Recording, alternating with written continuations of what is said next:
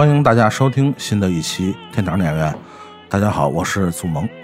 我是安哲雷，我是杨欢喜。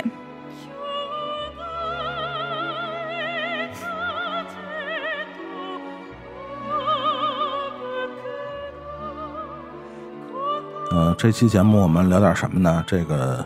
呃，我们在节目专题策划的时候呢，我们想到了，我们每个月都要推出一位，呃，叫月度影人也好，还是星座影人也好，我们这次推出的这个影人，嗯，跟这个月度的星座没啥关系，没没关系，但是也有非常多的关系，对。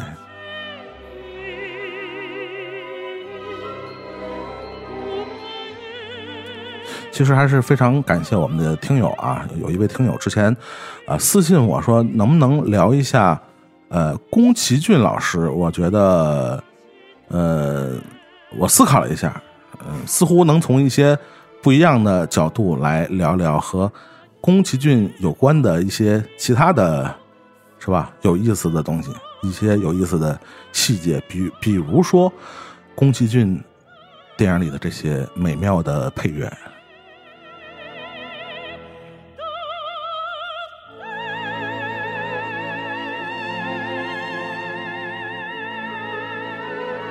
我们现在听到的就是来自宫崎骏的作品《崖上的波妞》，就是山崖上的金鱼公主啊，有有的翻译成，嗯，我们现在听到的就是我们今天的主题。我们今天的主题是电影配乐大师这个系列。我们之前从未呃提及的一个板块是来自日本的一位配乐大师，来自日本的久石让。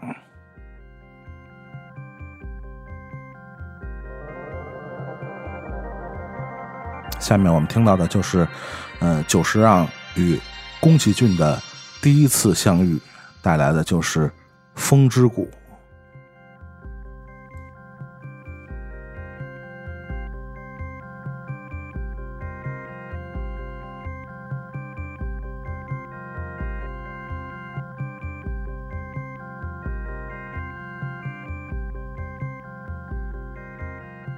那我在节目一开始说过。呃，我们既然这个板块说要推出的是月度的影人，是星座的代言人，那这个月的星座应该是摩羯座啊啊！但是，呃，大家要是知道的话，这个久石让老师实际上是射手座的，他是十二月六号的生日。对，那为什么？所以呢？所以呢？对对，绕了这一大圈儿啊，是因为呃，宫崎骏老师是摩羯座的。啊，但是呢，因为其实我们在很久很久以前啊，包括我们这次录音的呃策划之前，然后呃杨欢喜问了我们一个问题，他说啊，我们居然没聊过宫崎骏，对，不管是宫崎骏和久石让，就这些一听起来错觉都好像是几百年前一定会说过的聊过八百回了，可能对，但是我们确实没有。我发现咱们真的就是这些就是。过于有名的影人都不是特别敢，对，都不是特别敢涉猎。确实，因为呃，不管是这个呃，宫崎骏的他的这个作品啊，尤其这些动画长片啊，其实大家真的就太熟悉了。然后我我觉得呃，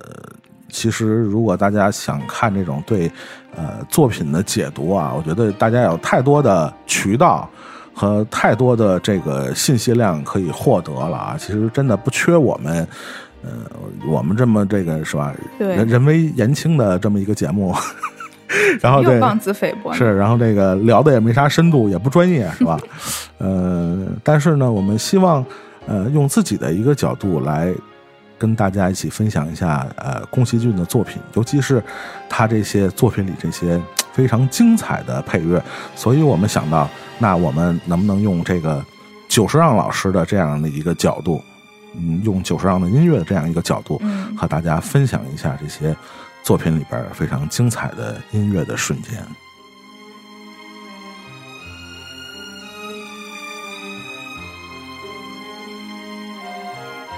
所以呢，我们将呃分为两期节目啊，呃，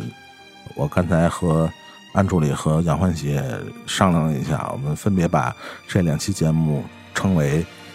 夜享版和日享版。对，呃，这个节目的专题系列叫做《宫呃不是宫崎骏，久石让和他的摩羯情缘，或者说是他的摩羯男人们，久石让和他的摩羯星座的故事啊。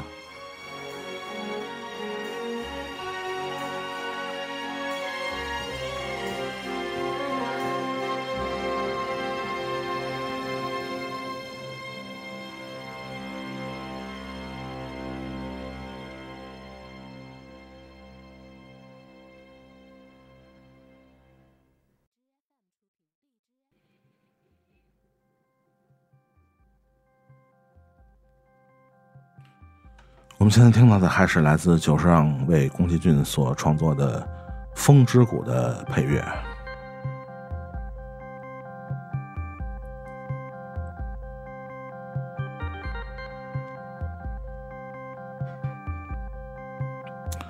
其实这个呃，稍微跟大家简单的提一下这个久石让老师啊，因为真的太有名了。其实呃，大家这个对他也太熟悉了啊。包括他这个名字是怎么来的啊？大家都知道啊，是呃，去是因为他对这个美国的一个著名的这个音乐家啊，Quincy Jones 啊，非常的仰慕和崇拜，所以这个久石让实际上是他的一个化名啊。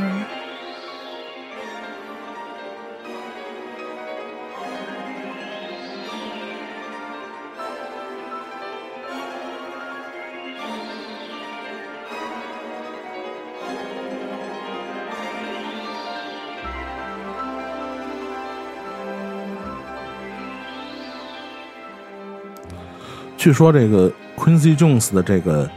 呃，用日文的念法念出来就跟九十让的名一样，我也不知道怎么念。但是确实我们知道日本人念那个英文还是挺怪的啊。原来是这样，这我真不知道。热门冷知识啊。对。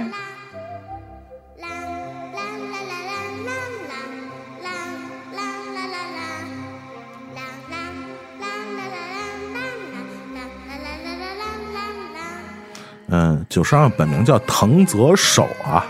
当然你说藤泽守，我相信肯定没有人多少人能知道他是谁。但是提到久石让的名字，我相信大家都会知道他的意味着什么。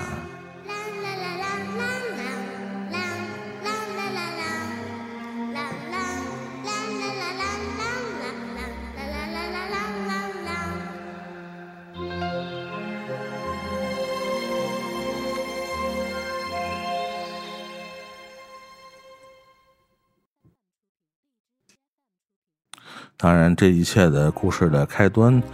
呃，都必须提到的一个人，就是，呃，他的非常重要的一个摩羯的男人，就是宫崎骏老师啊。我们现在听到的还是久石让和宫崎骏第一次合作，也是，嗯，开创了一个新世界的开端，来自《风之谷》。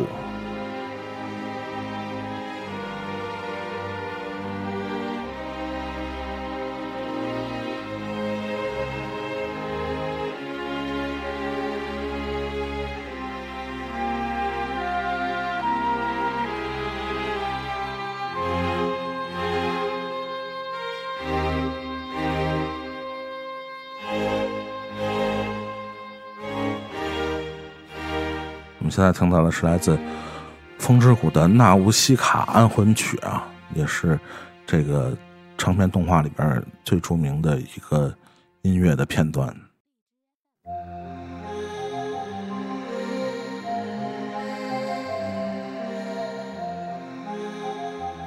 不仅开创了久石让和宫崎骏长达二十多年的这个合作和友谊啊，同时。呃，毫不夸张的说，《风之谷》这部作品也可以说是，呃，打下了吉普力工作室的一个雄厚的基础啊，延续了往后这几十年的辉煌成就。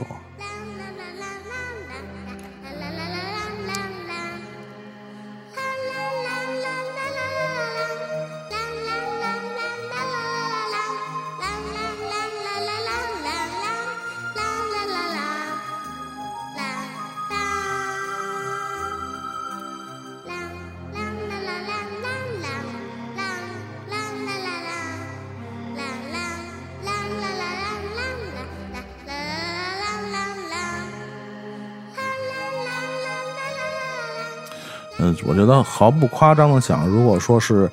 二十世纪的上半叶最著名或者是在国际影响呃范围内最大的日本导演，应该是黑泽明的话，呃，下半叶非常呃，就是动画界啊，我觉得影响力最大的。呃，在现当代应该是日本导演，就是宫崎骏了，应该是他算是，呃，整个日本动画长篇界的算是泰山北斗级的一个人物了，算是。嗯，但是我们下面听到的一个，肯定是很多人印象中记忆最深刻的，第一次听到久石让的音乐。对。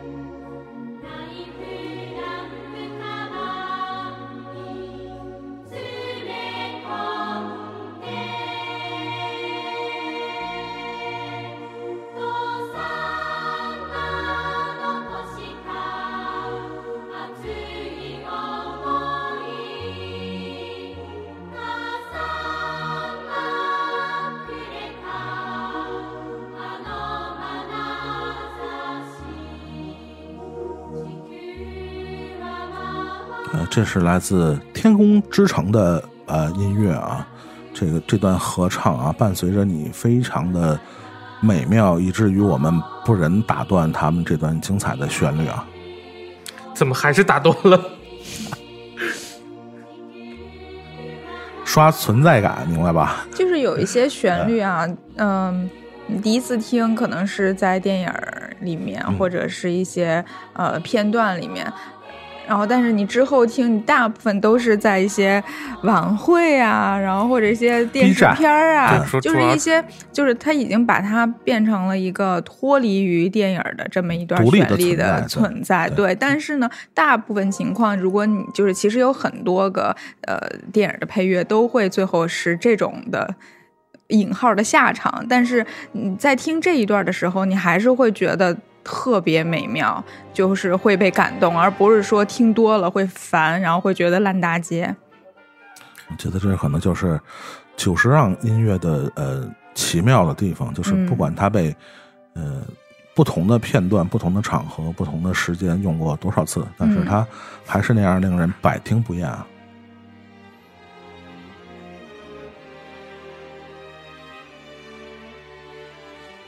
对，这段旋律叫。从天而降的少女，可能是林妹妹是吧？天上掉下个林妹妹啊！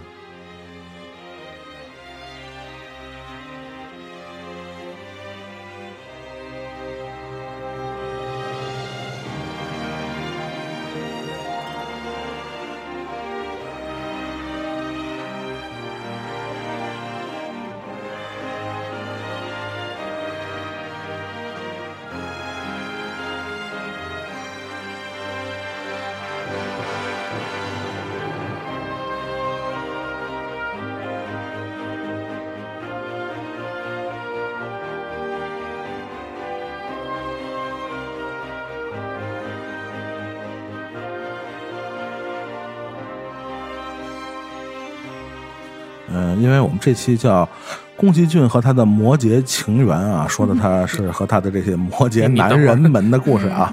啊，那这次呃这期节目啊，我们叫夜想版啊，就是非常适合在夜晚聆听的一期节目。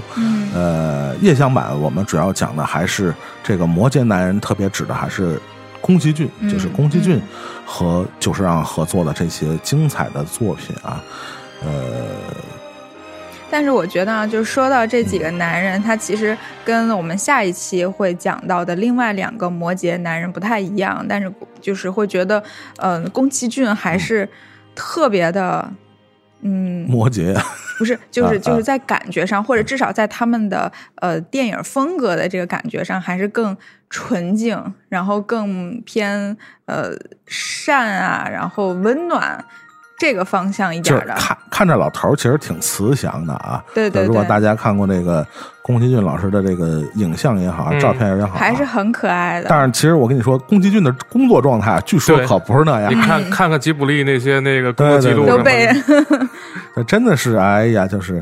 这摩羯男啊，真的是工作起来真是吓死人啊！而且真的就是掌控欲特别强的，嗯属于这样的控制类型的这种创作者啊，真的是让他一般的合作对象都会难以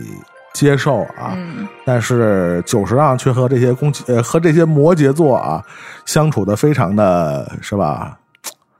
也不能说融洽啊。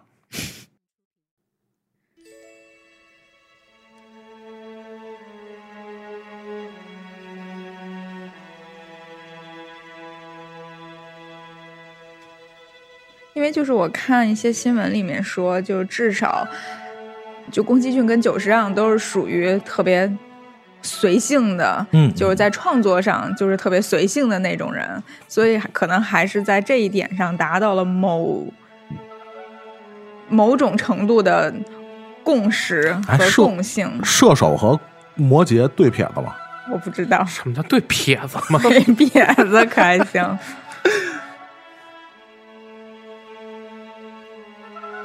因为宫崎骏他毕竟是一个，就是虽然是他肯定是非常的摩羯，就是工作狂什么的，但是他毕竟是一个动画导演，就是动画导演，我相信在一些那个思维和创作方式上，跟呃电影导演还是有不同的地方的，就是他的飞也好，他的想象力也好，他的这种嗯，这种随性程度也好，还是有他就是抓不住的那种方方向上的感觉吧。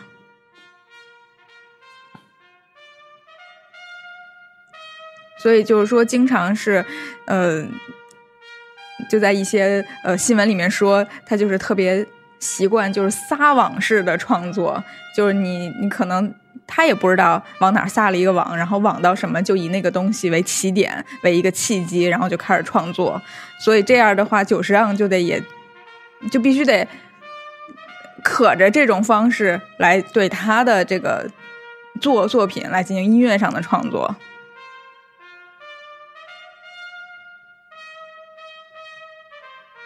但是我跟你说实话，就这帮大师们的话，你也不能全信。嗯，说的挺好听的，不定底下工作是一个什么状态呢？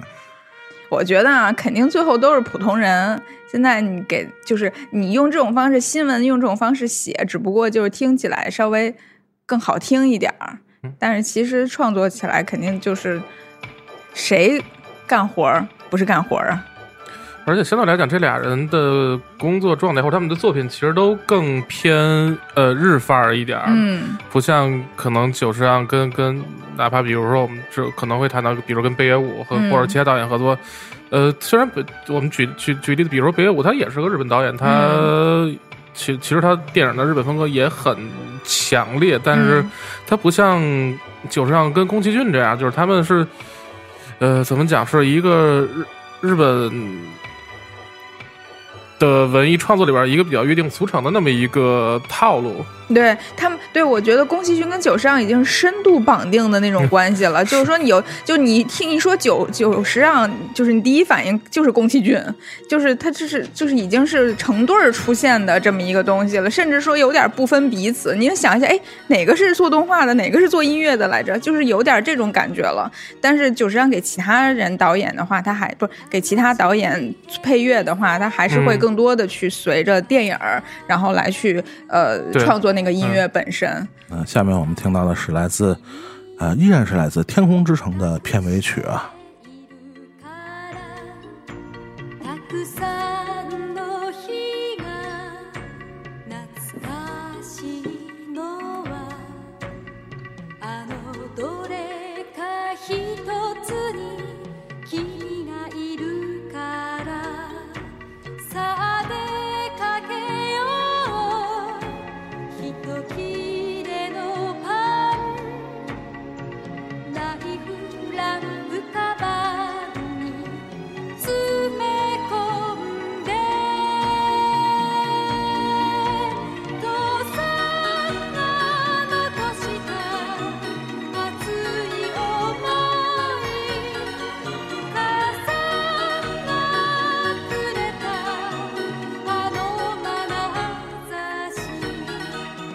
不知道听众朋友们，呃，有多少人还会想到自己第一次看《天空之城》的时候的感觉啊？包括你是在什么时候看的《天空之城》？呃，看的时候又是和什么人在一起分享的这部作品啊？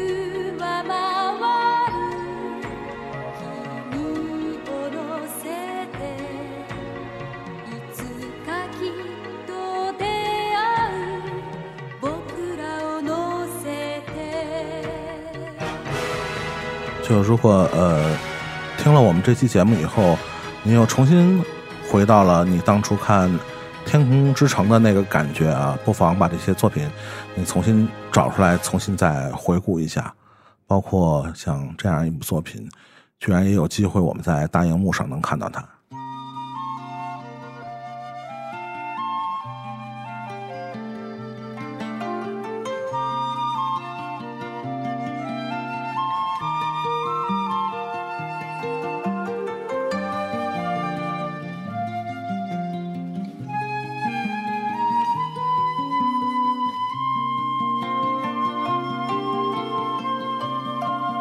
说实话，我还真是不太清楚啊。这几年是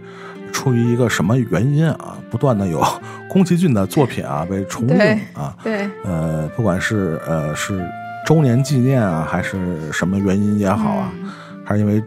中日邦交什么的，就是可能有这一部分关系在里头。有可能这几年是就是某、就是某些版权合作谈下来了，哦我觉得可能是。事隔几十年以后，终于把版权谈下来了。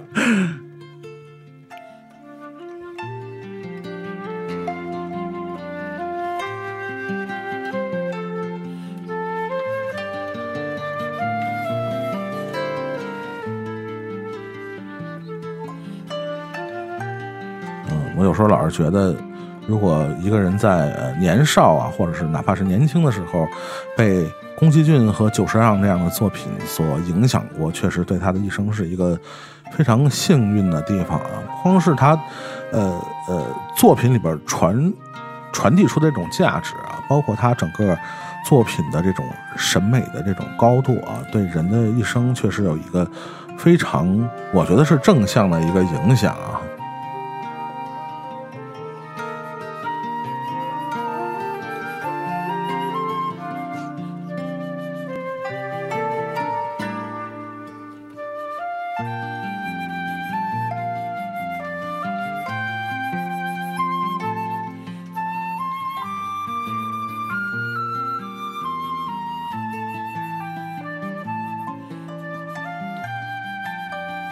虽然那个杨欢喜同学不不不是特别热衷于日本动画这块儿的啊，就是我什么动画都不是特别热衷，是吗？嗯，尤其日本动画，我以为是尤其你撕动画呢。我那 必须得看活人是吧？真的不好看。那个呃，但是这部动画重映的时候，这个杨欢喜同学特特意组织了一个局啊，和我们那个几位听友啊，我们组了一个专门去看这部动画的局啊。这部动画就是我们下面要听到的这首主题音乐，大家一听就知道我要说的是哪个，没错，就是下面要听的这个啊。哎，对，就是来自龙猫。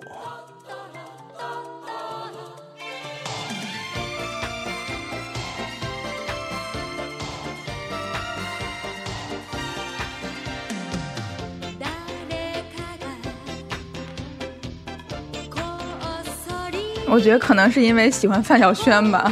哎，为什么呀？啊，中文版是范晓萱唱的对呀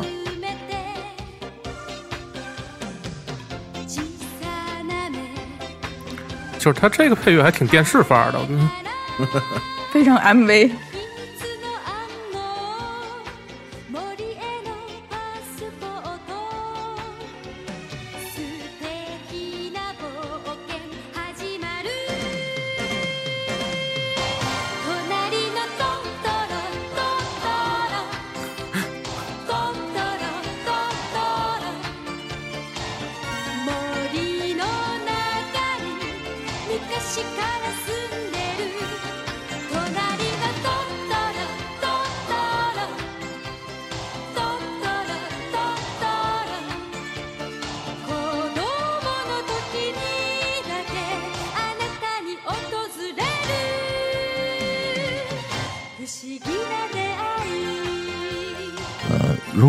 每次还都能从呃宫崎骏的这些动画长片里边感觉到美好，然后获得快乐，其实说实话，对一个生生活在这么残酷的成人世界的你来说，我不知道是一个幸运的还是一个不幸的事儿。对，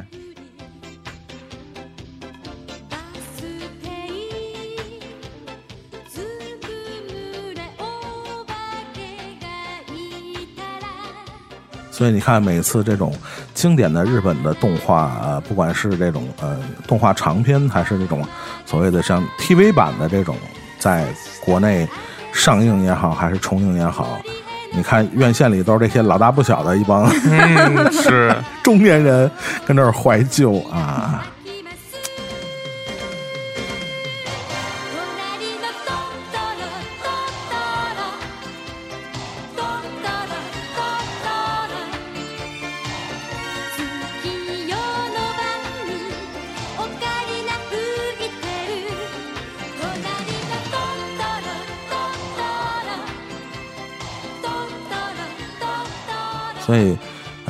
现在我们看来，呃，我们的童年可能就是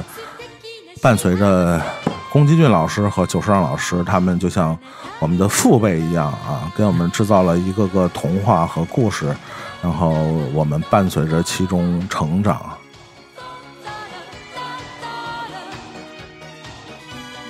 刚才你说中年人，我突然想起来那个著名的墨西哥肥宅 德尔特罗啊，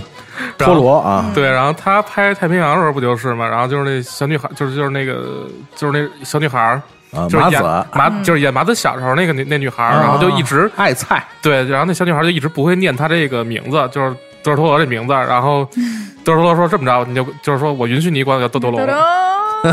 对对对对对，就是人家确实有点像龙猫啊，对 这从那某种角度来看啊，对，因为他是一个就是就真是肥宅，各种什么日漫什么之类的，就攒了一堆那对种。对对对对，他们长得还真的有点像。他们家就是一肥宅博物馆啊。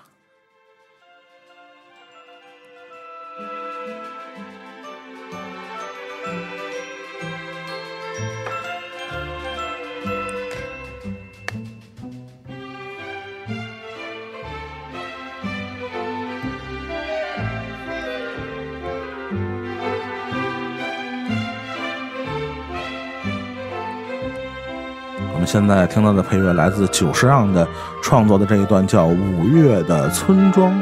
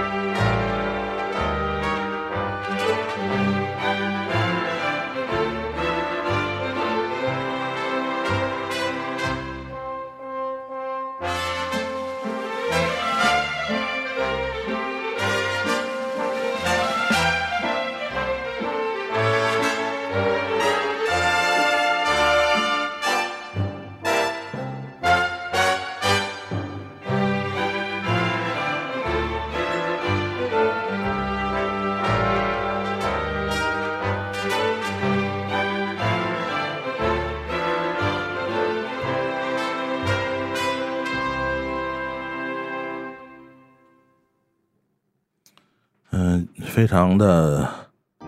美妙的一段配乐啊！我们现在听到的依然是来自《龙猫》里边的插曲，叫《妈妈》。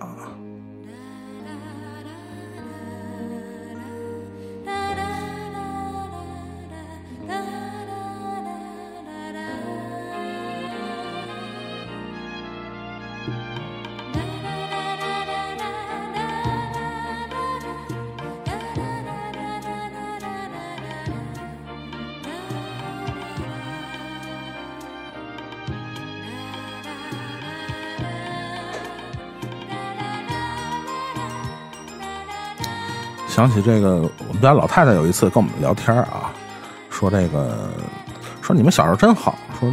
记得你们小时候那个电视台经常放一些这个各种奇奇怪怪的日本动画，然后现在的小朋友这个在电视台好像几乎不太可能看到，是吧？尤其这个所谓的黄金时段啊，就是动画片播放的黄金时段，几乎现在在这个电电视台是看不到的，肯定现在都是什么国国国国产的吗？都是国产的，对，就是呃扶植嘛，对吧？嗯。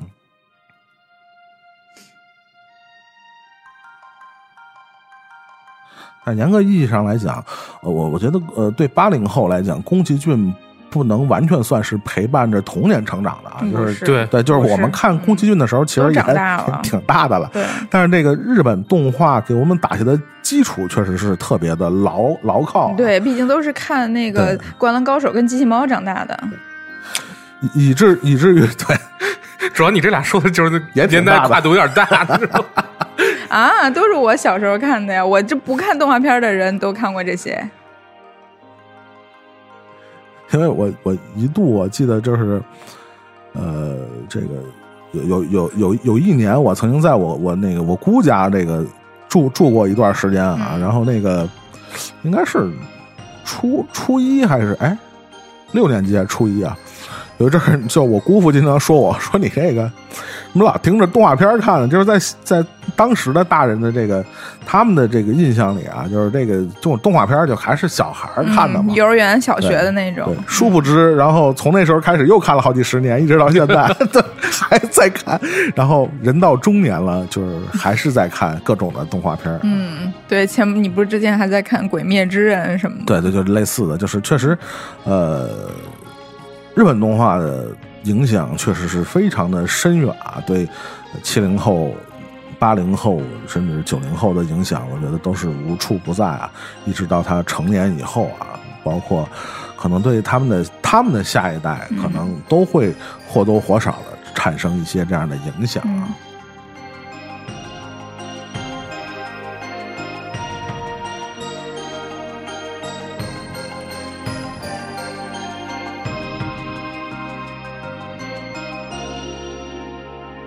这个，因为我觉得更多的原因还是因为，呃，中日两个国家的这个文化的环境还是有很大的区别啊。就是在日本，呃，我们知道，不管是漫画还是动画，它本身是一个特别大的产业，而且是针对不同的人群、不同的呃消费群体、不同的年龄段，它都是一个非常巨大的一个消费产业啊。所以它实际上，呃，它的动画并不是简简单单的在我们国家，呃，曾经很长时间动画只是作为一个对婴幼儿的这个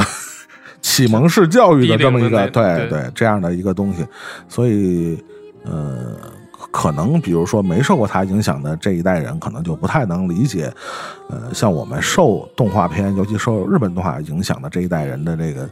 这个动画在我们心中的这种重要性啊和和所占的这个比例啊。终于我们也成中年人了啊，没人敢说我了，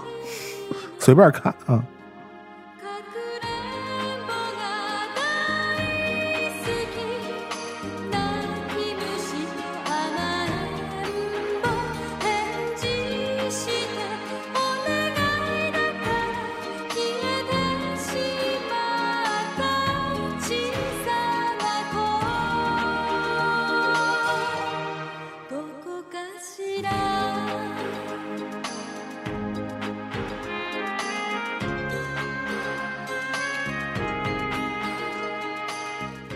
但确实，我们回头去看这个宫崎骏这些复映的作品，呃，我我也真的说不好，是确实是因为受他影响的这些小孩都变老了，还是怎么的？但是你确实觉得他这些复映的作品，你你看不到那么呃明显的，比如年代感和这种呃，就是他所针对的这个年年龄群有多低或者怎么样。它其实是一个，我我个人是觉得它是一个跨年龄的、跨跨各各个年龄段的这么一个作品。其实，在不同的年龄段的人心中，只要是你还要保持一颗这样的，是吧？我们总总说一个童真的心啊，你都还会从他的作品里找到这样的乐趣啊。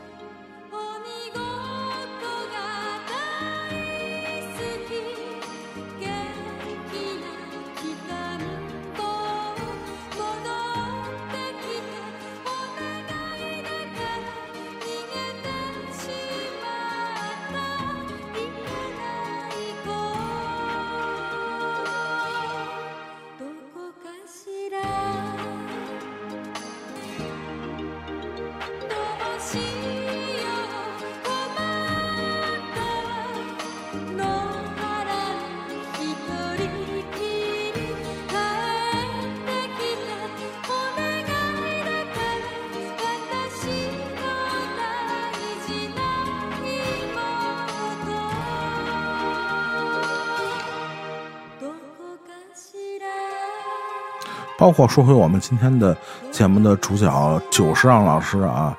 呃，单就动画的这些他所创作的这些精彩的配乐，我们就知道动画片不是仅仅简简单单给小孩看的东西。就从他创作的这个，不管是他的编曲的这种难度和他复杂的程度啊，显然他们没把它只当做一个给小孩看的一个东西那么简单。对。你想想我国的这个 这个，我们老说扶植这个动画产业啊，但是他们自己都没把自己当，是吧？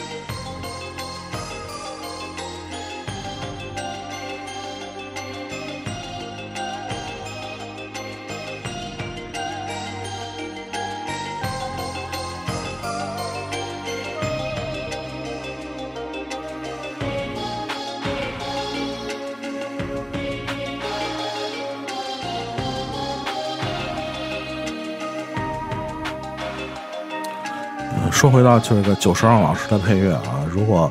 换一个人，我们真的很难想象在这样的动画作品里，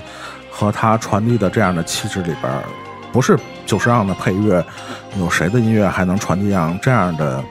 就像刚才杨欢一起说的这种纯净感啊，嗯这种非常的晶莹剔透的这种气质啊，恐怕除了久石让，我们再找不到第二个人选了。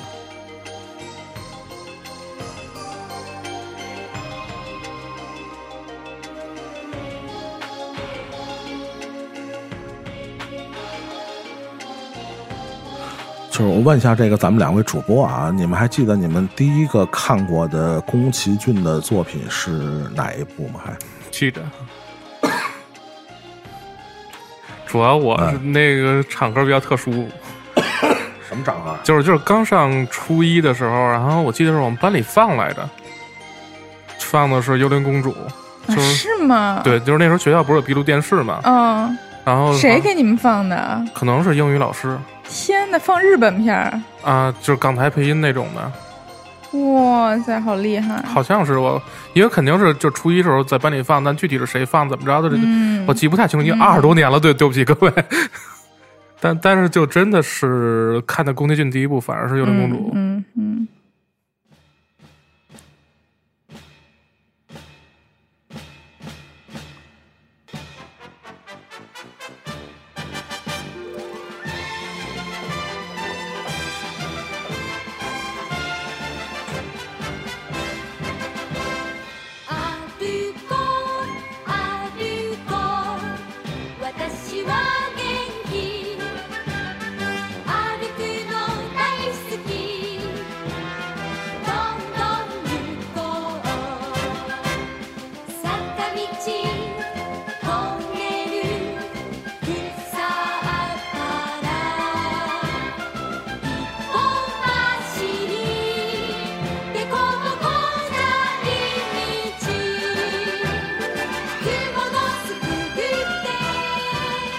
呃，杨欢喜主播还记得第一次看的宫崎骏的作品是哪个？闹了一个乌龙，啊因为就是，呃，在初中的时候我看了《萤火虫之墓》，然后我就一直以为那个是宫崎骏的，我我很长时间也有，对，然后就一直觉得哇塞，宫崎骏电影好酷啊，就酷死了。就是画风有点像嘛，对对对，然后后来发现并不是，然后所以如果要是不算这个乌龙的话，其实还是《千与千寻》是比较晚了，哦，对，是初中应该再往后到大学快那一段，然后才开始看，嗯就因为毕竟是不是动画片爱好者，所以就是在你小时候看，他只说吃什么长大的，你小时候看什么长大的？我觉得我是一个，没有童年的人，哎呦，真的是就是诉苦大会嘛是吧？我我觉啊得肯定还是跟就是。就是家人的就是教育方式什么的，或者引导啊，导致的喜好不是你有小时候关系。看什么了？渴望吗？啊，对啊，编辑部故是的呀事，，对对对对，我爱对我家对对对，渴望不是我们也看，也没耽误看动画片啊，我不知道，因为我觉得我从小 我可能就是？我自己人就是对那种非现实的。呃的那种画面就不是特别感冒，所以就是就是你不管是动画呀，你还是奇幻啊，呃或者甚至《西游记》，就是这种跟就是自己身边每天发生的这些画风不一样的东西，我就不是特别感兴趣。所以四大名著你都不熟是吗？基本跟现实都没关系是吧？嗯，对，《西游记》还算稍微熟一点，白娘子熟。白娘子已经算是 就是很感兴趣的，主要能 cosplay 是吧？你们那儿的对对，可以过家家，就是有有个床单就能来是吧？对。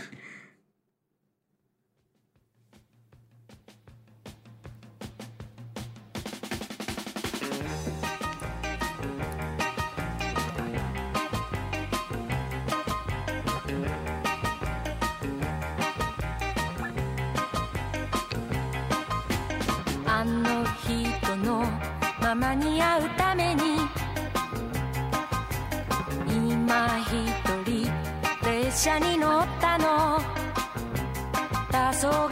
迫る街並みや車の流れ横目で追い越して。あの人は嗯，我们现在听到的是来自宫崎骏的作品《魔女宅急便》的片头曲。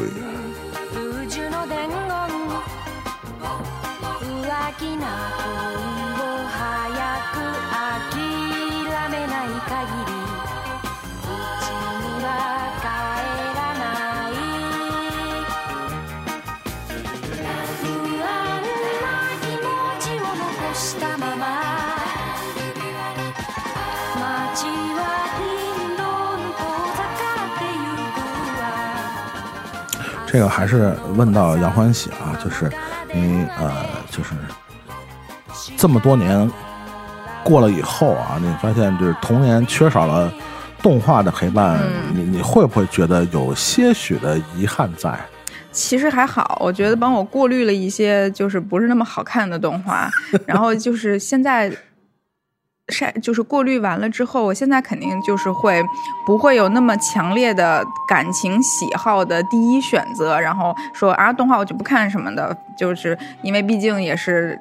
长大了这么多，就还是可以。呃，会主观的、主动的去选择一些动画去看，然后以及看完了之后，肯定就会有一些成年以后的感受。那这些东西，我觉得这些这个动画对我的价值就完全没有受到任何损害，就还是呃很能理解，然后并且真正做到欣赏，而不是小的时候就看个画儿什么的那种，就是它的嗯作用和影响是不一样的吧。就包括《千与千寻》，我小时候看《千与千寻》，肯定更多的是害怕，就是那个猪 怎么回事儿啊，就是吓死了。然后，但是你你去，呃我是前就是哪哪年那个一一九年重映完了再看的时候，就真的是静静的坐在椅子上，有了很多不一样的，甚至是呃关于成年人本身的思考。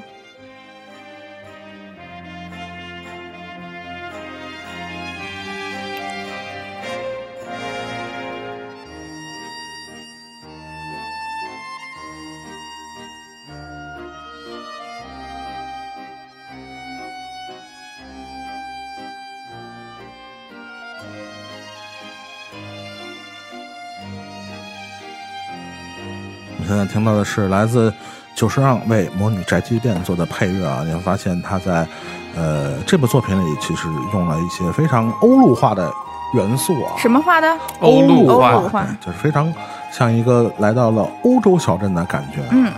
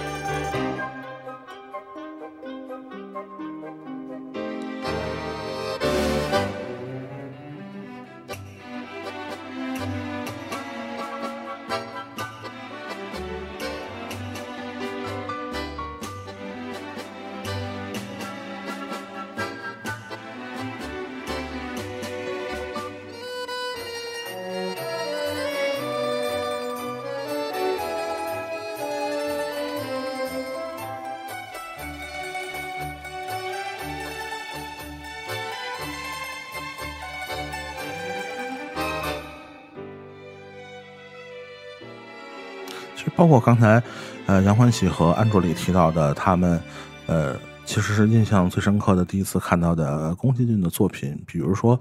呃，《千与千寻》，比如说这个《幽灵公主》啊，其实这是呃相对来说算是。宫崎骏的动画长片在，尤其是欧洲的三呃呃 A 类三大影展上啊，慢慢受到关注，进而受到哎比比较被认的这对，包括奖项上啊，专业评委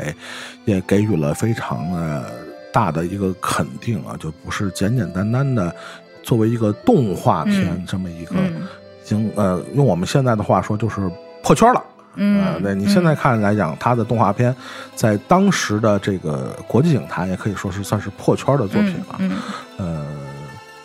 不管是他获得的这个声誉啊，包括他获得的就是名望啊，包括呃当时的幽灵公主也好，还是千与千寻也好啊，他们获得的这个当时的媒体的这种嗯。追捧也好，还是这个大家的关注也好，确实和呃我们以往对动画片的这种这种印象啊，确实不可同日而语了，已经。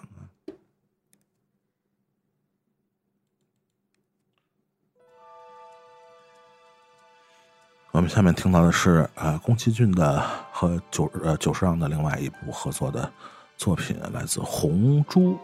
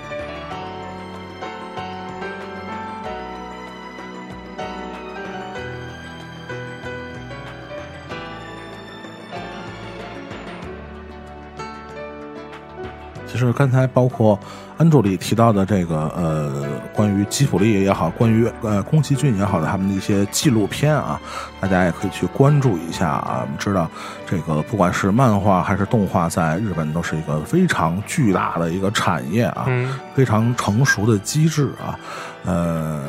包括像吉卜力，包括像宫崎骏，他们能在那么长时间里不断的推出这些呃优秀的作品啊，确实是需要非常非常强大的执行力和创造力啊，我觉得是二者都是不可分割的啊。我们知道，真的很多呃，虽然我们觉得只是一部动画片，但是很多作者可能一辈子只能推出。一部相对来说比较成熟的作品啊，嗯经常说有的人一个片子吃一辈子啊，或者一部漫画吃一辈子的人，其实大有人在啊。呃，经常一部创作的作品会耗尽创作者所有的心血和他所有的创造力啊，但是，呃，反衬出像吉卜力和宫崎骏他们还是在呃这个每年推陈出新啊，非常是非常了不起的事情。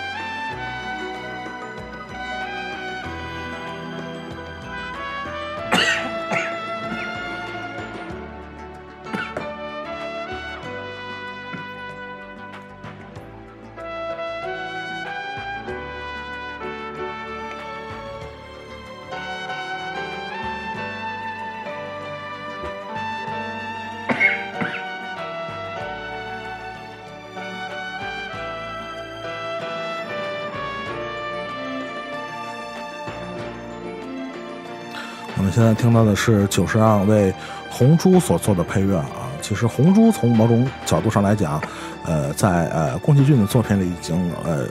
不是那么以儿童的视角来作为这个整个作品的解读了啊。包括刚才安助理提到的呃另外一部作品。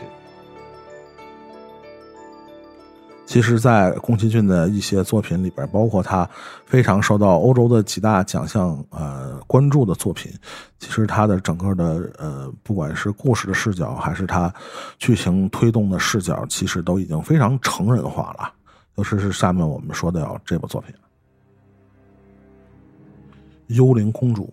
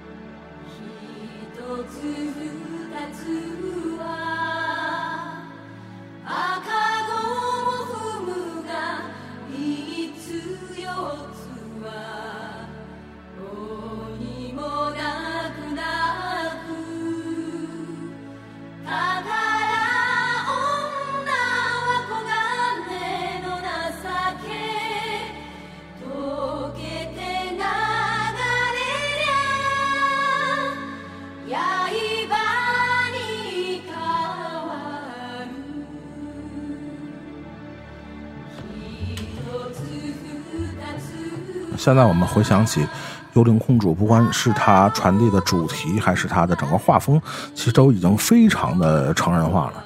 是这跟以往的呃宫崎骏作品其实还是有一些很大的区别的。嗯那个安助理后来又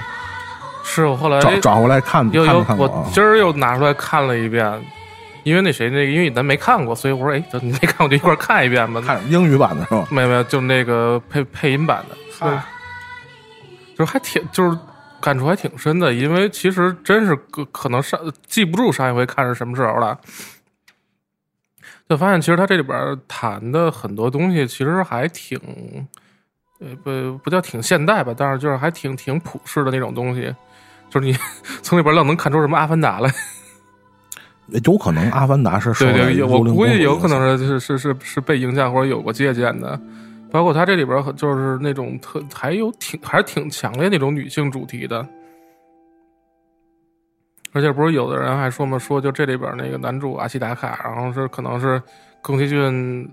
这所有片里边人气最高的男主之一吧。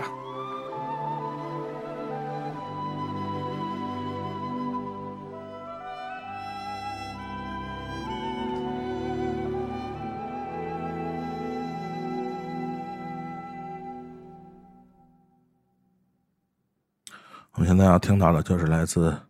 这位男主的配乐啊，主题音乐来自《东方的少年》，一位百步穿杨的少年啊。飞影，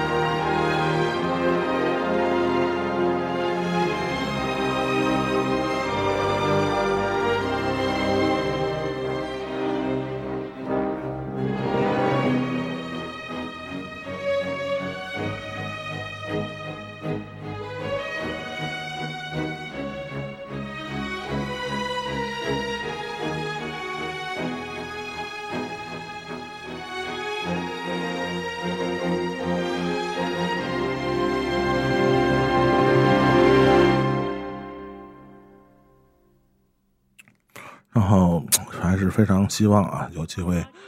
能在大荧幕上重新看一次这个《幽灵公主》啊，那种感觉一定会非常的震撼啊！包括在大荧幕的环境里重新聆听就是让这些让人印象深刻的音乐。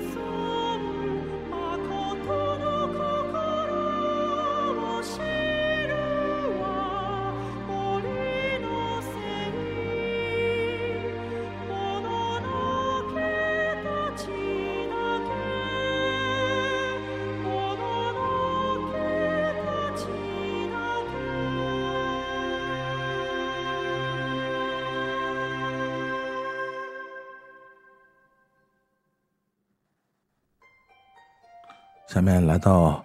这个刚才杨欢喜同学提到的啊，他这个人生中第一部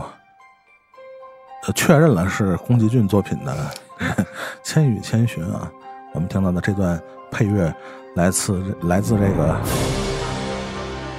如果大家熟悉《康熙来了》这个节目啊，曾经的《康熙来了》这个节目啊，呃，大家会知道蔡康永老师有一个哭泣的名场面啊，就来自这个片段。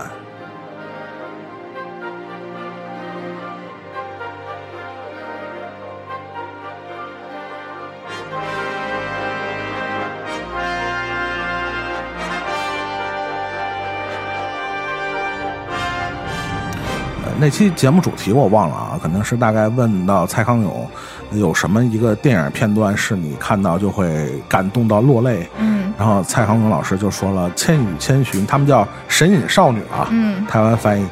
有一段就是这个小白龙啊，就是化身为白龙啊，嗯然后对，嗯就这个场面，然后蔡康永老师说到这个场面的时候，本身已经哭泣到不能自已。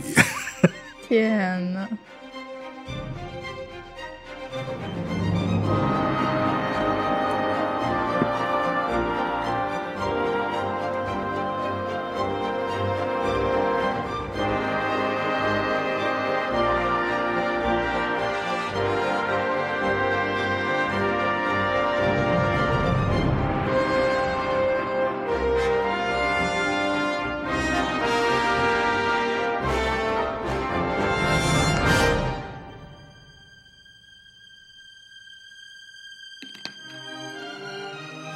我印象最深刻的就是我当初看这个《千与千千寻》的这个片子的时候，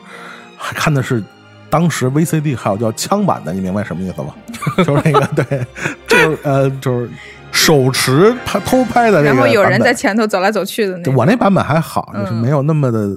水平还是挺高的偷拍的。对，因为当时听说《千与千寻》在欧洲拿奖了，嗯好像是第一次动画长片在这个欧洲三 A 的奖项里边得奖啊，嗯所以就想一睹芳容啊，嗯就看了一个枪版的，然后哎呀，就是 不不舒适了好几天。嗯，对我们下面听到的就是非常经典的来自《千与千寻》的音乐。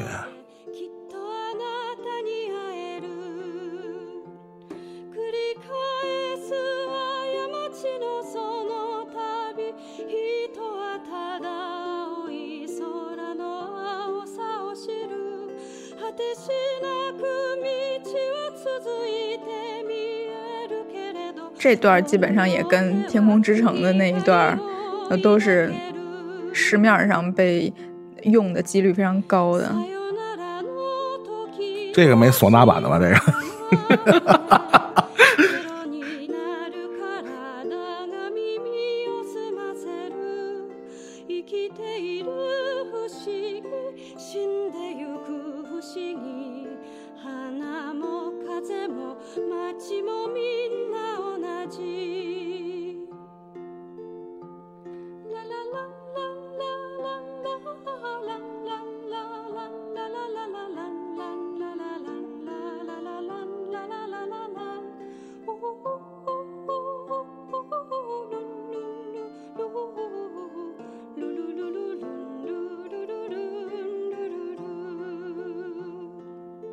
就是确实，呃，又有这种，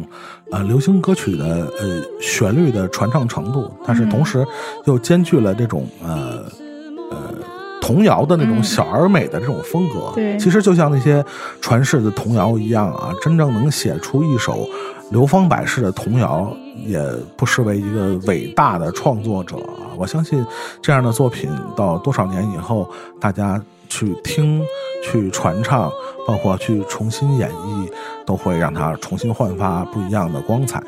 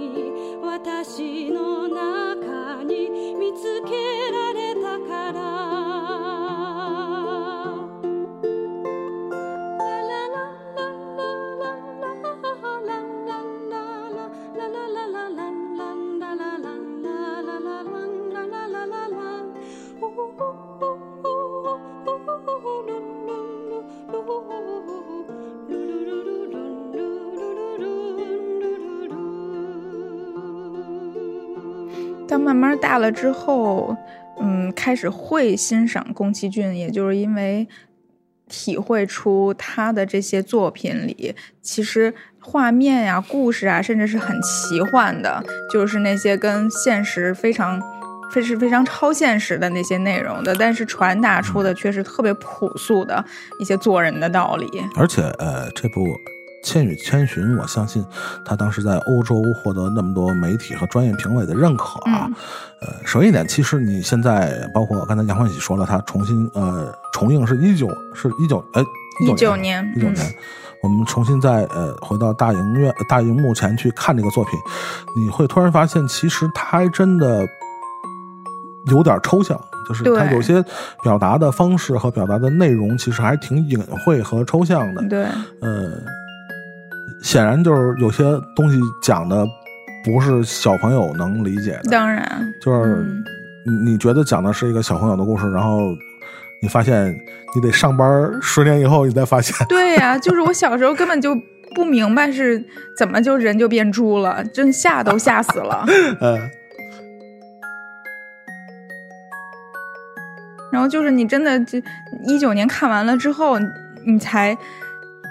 后知后觉的体会出，哦，这是你得工作呀，你不管怎么着你都得工作呀，然后你不能偷懒儿啊，因为你偷懒儿之后的结果你可能承担不了啊，然后就是你得善待别人啊，你不能因为回回报，因为你善待别人，你求的是一个心安啊，然后你面对诱惑你不能贪心啊，等等这些，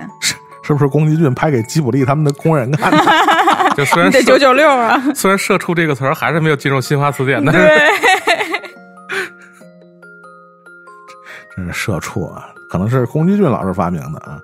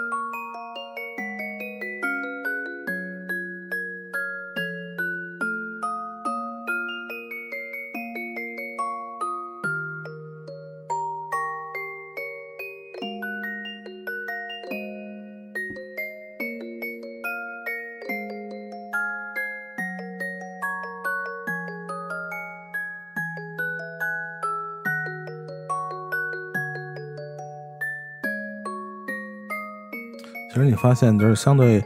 呃，吉卜力的这个，尤其是宫崎骏的他主要的这几部作品啊，其实他确实，呃，后来的一些作品在主题上确实要比他早期的一些相对来说比较轻松、比较小品化的这种，比如我们刚才说龙猫啊什么的，这个比其实比较比较。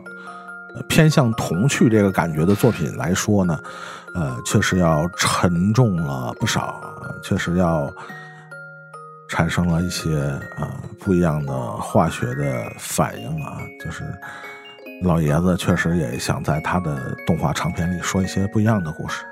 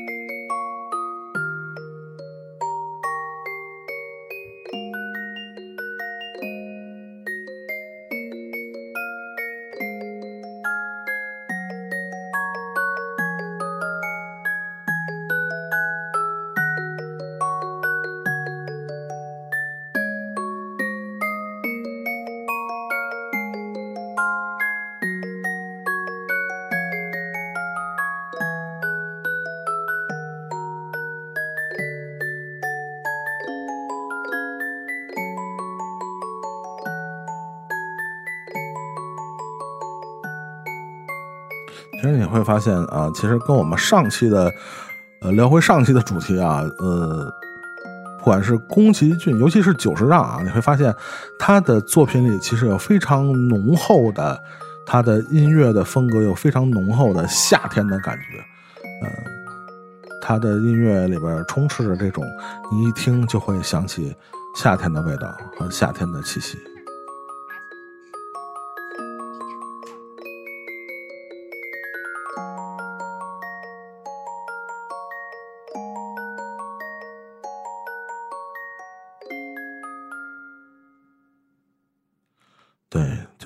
来想象一下自己在，嗯，千寻寻找父母的那个荒诞的，但是同时又现实的夏天。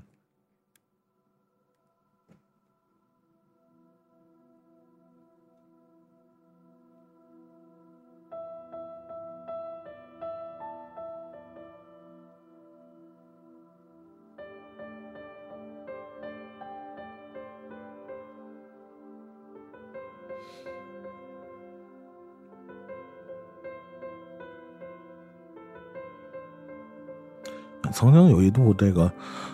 国内啊，呃，随着这个宫崎骏老师和他的作品，包括吉卜力的作品越来越有名啊，其实传了很长时间，好多年啊，国内要引进啊，这绘声绘色、有鼻子有眼的这个，说是要引进宫崎骏的作品啊，结果这个直到这个宫崎骏老师 N 次宣布退休以后，就是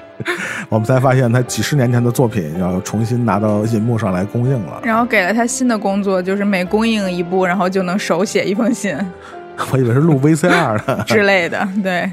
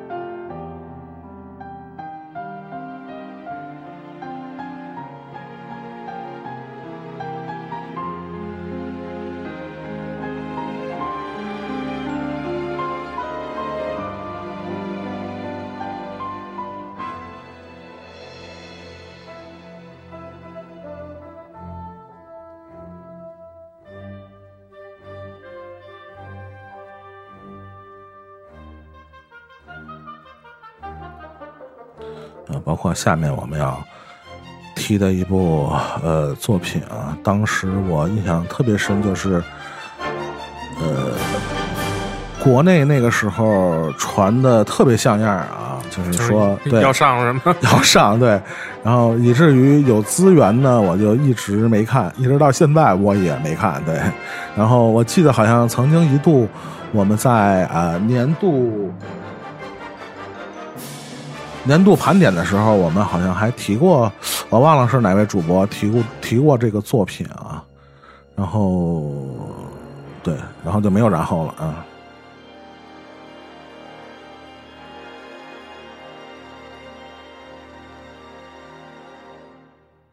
对我们说的这个作品，就是算是宫崎骏老师他自己说是最后的一个作品，但是我们都不相信他说的话。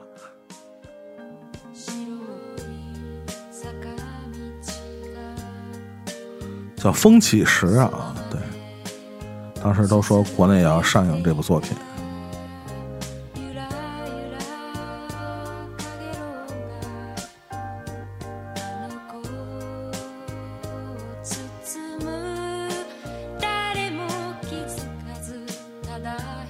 他明明叫起风了，对对，差不多。就你老念错名，大家都搜不着。搜不着就搜宫崎骏，宫崎骏电影不至于，就不至于搜不着。不要低估我们听众的实力啊！「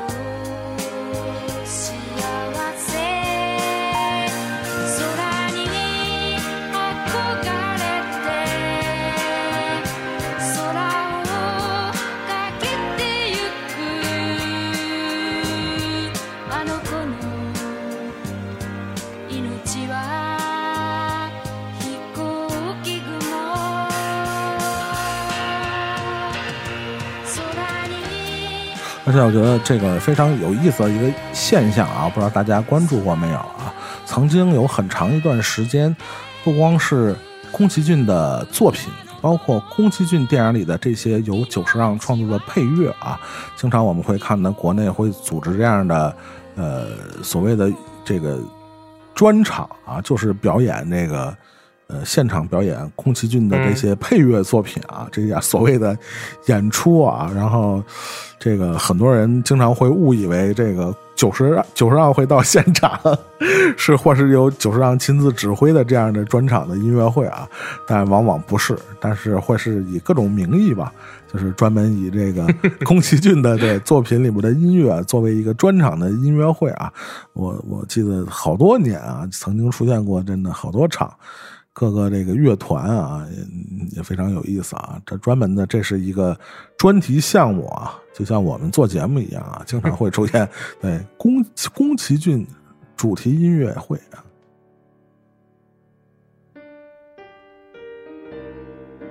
包括下面这个作品也是经常在呃宫崎骏呃音乐会和所谓的这些呃各种名义的音乐会上演出的，同时也是久石让的在自己的呃正宗的音乐会上也会经常的闭演的曲目啊。但只有久石让指挥的那些就是纯纯纯官方的音乐会上，宫崎骏才会露脸录个 VCR 啊，或者真的去然后给他献花什么的。就看见给他献花的那个画面，这引号老两口还是觉得挺温馨的。真的是一个互相成就的一个组合啊。嗯，我们现在听到的音乐来自哈尔的《移动城堡》。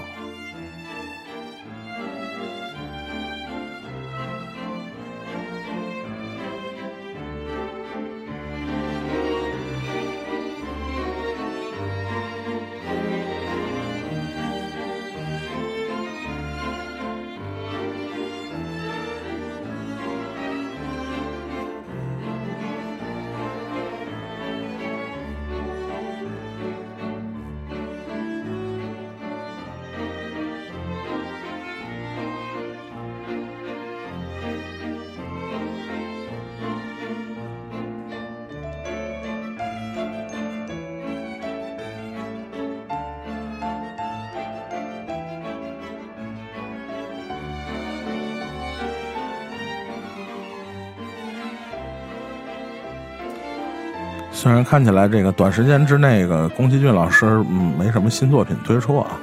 而且咱也不知道，尤其现在这个疫情的关系啊，我们什么时候能在呃现场看到一场久石让指挥的专场的音乐会啊？那是会是一场非常精彩的视听盛宴！但是，呃，久石让老师现场指挥的这个视频的资料啊，大家还是很容易在各个渠道找到啊。那真的是一场非常精彩的完整的体验啊！欢迎大家去呃欣赏一下啊，非常精彩的完整的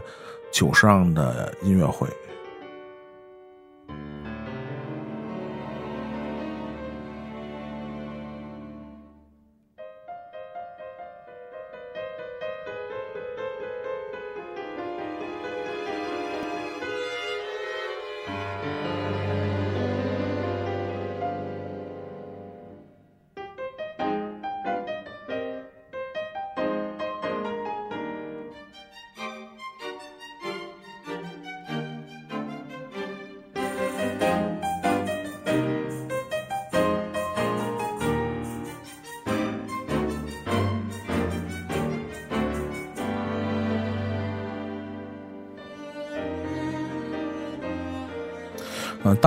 哈尔的移动城堡，我记得好像也曾传出过国内要呃引进到大荧幕上去公映的这么一个消息啊。但是反正我印象中，我我第一次看这个哈尔的移动城堡也是个也是个枪版的，好像。我也不知道当年看了多少枪版的电影啊，但是我确实有这么一个原则啊，如果这个这个片儿啊，影片的呃画质不是太次啊，就是如果枪版你要能看完整的看下来，那基本上这个片儿应该错不了，不会是一个、呃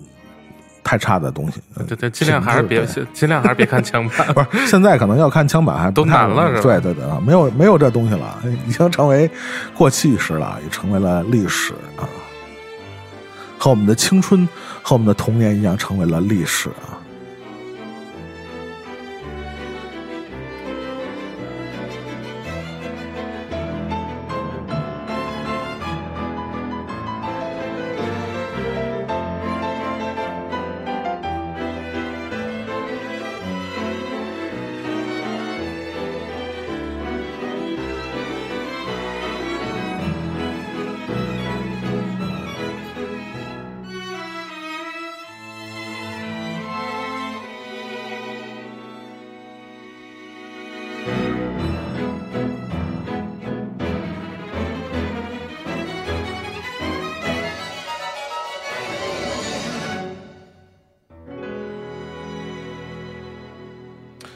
听到这首歌，同样来自哈尔的《移动城堡》啊，我们大家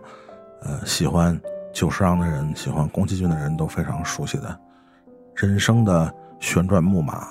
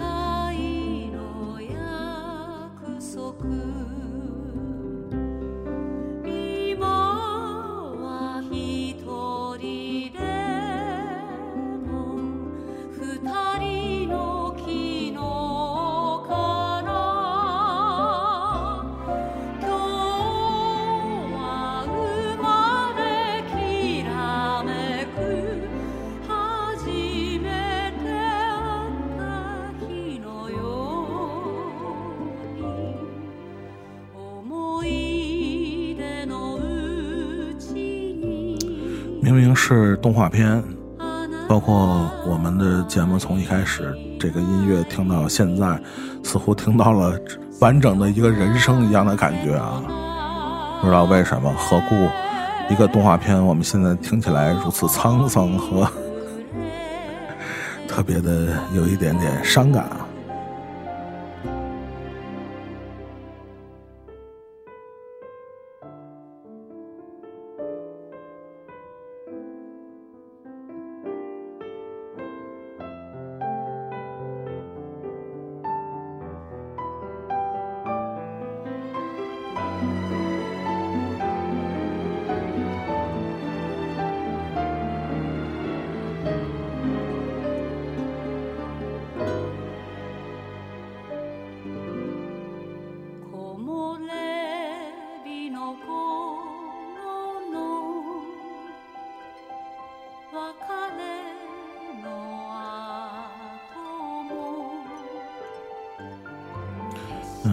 期节目是呃宫崎骏和他的摩羯座男人们，对，但是他把他的呃半半壁江山的作品都献给了这个摩羯座男人，就是宫崎骏老师。对，哎，我刚才说反了吧？就是啊真的就就是对，就像刚才杨欢喜说的，呃，一这俩不分了是吧对，一？提到宫崎骏就想起久石让，一想起久石让就说到宫崎骏，以至于我们分不清他们谁是谁，对。射手座和摩羯座的孽缘啊。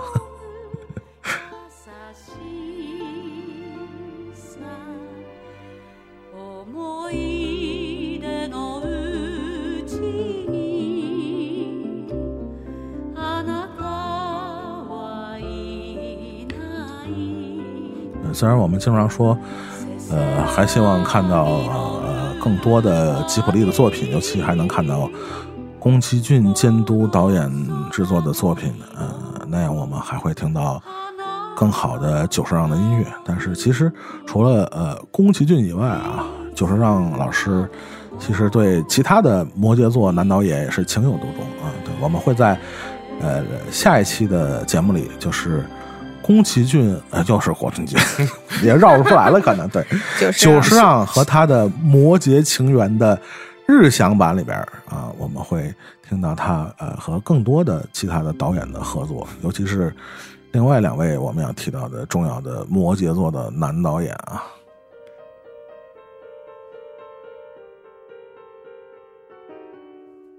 其实你你们知道这个，呃，最近的一部在呃大荧幕上看到的宫崎骏的作品是哪个？什么叫就是今年嘛。去现在可能年去年二零年，波哎，今现在年现在还在上映呢妞啊，波妞是吧？波妞啊，波妞是吧？嗯，呃，然后最近的一部，呃，在大荧幕上上映的由久石让配乐的作品，你知道是哪个吗？嗯，你是说那个说出来你们都吓吓一跳，我跟你说，真的，你们绝对想不到哎。那个什么有有有哎，那 summer 嘛，那个什么呃 Summer，夏天那个那个那个那个那个什么嘛，牛波牛波牛，我就没放吴青峰那个，我跟你说，吴青峰那更吓人。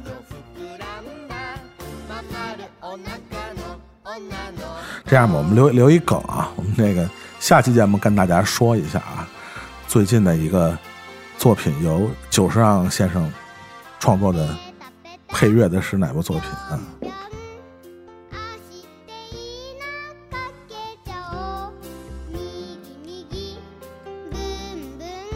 不是菊次郎的夏天吗？这菊次郎在还在波妞的后头呢，呃，波妞的前头呢，啊，你说波妞之后？波妞之前菊次郎在。对，我是说你的问题是波妞之最近的最近的对这不算重映啊，吧？是不是国产片啊？都算上哎，是不是有一国产片是？，I everything everything，哎，哪个是哪？我怎么突然我我我有一点知道你在说哪个片儿了？对，那我们下次再说。久石让的日详版里边和大家揭晓啊，久石让的《摩羯情缘》，久石让老师和他的这些摩羯星座的男人们的故事。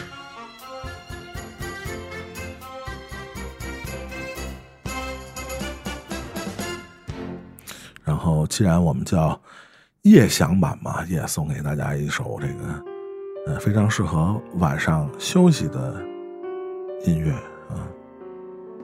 然后，如果大家也想和我们分享你喜欢的久石让的哪一部作品里的音乐，欢迎大家加入我们的微信群。然后，加入微信群的方法是。呃，在呃这个微博里找到我们的微博号，我们的微博号叫“天堂电影院”，糖是糖蒜的糖，院是曲苑杂谈的院，找到置顶的这个二维码，然后让我们呃加入我们，就会把你加到这个我们的天堂电影院的这个微信群里啊，欢迎大家来和我们聊天我们下期节目再见，拜拜。拜拜。